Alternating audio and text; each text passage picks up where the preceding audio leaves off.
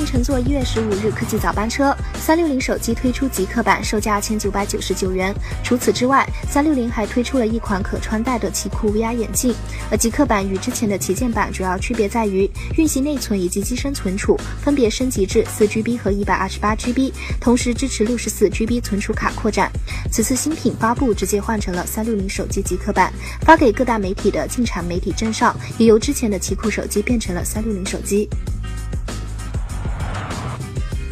三星在上月公布了自己在汽车技术方面的兴趣，但他们可能已经拥有了一个巨大的竞争优势。据报道，这家韩国公司正在将自己所拥有的游乐园赛道改造成用于测试自动驾驶汽车的区域。三星已经表示，他们不打算推出自己的自动驾驶汽车，而是想要探索可向其他汽车厂商出售的特定技术类型。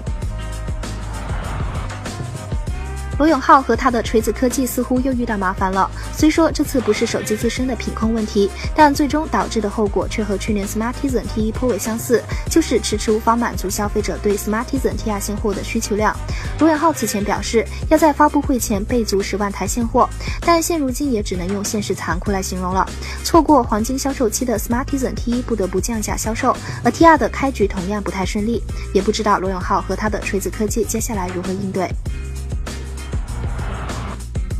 谷歌日前正式公布了今年 I/O 大会的举办地点，在今年，上千名开发者和媒体记者齐聚加州山景城的海岸线圆形剧场，等待谷歌公布最新的产品消息。而从场地选择来看，今年的 I/O 大会应该会和自动驾驶汽车有关。而按照每年 I/O 大会的惯例，新版的安卓系统将会在这个时间段发布。在去年六月，谷歌在 I/O 大会上发布了安卓 M，不过普及率只有可怜的百分之零点三。多年来，严重的碎片化问题一直困扰着安卓用户。不过，对于谷歌来说，他们依然没有放弃对安卓进行一年一次大的版本更迭的惯例。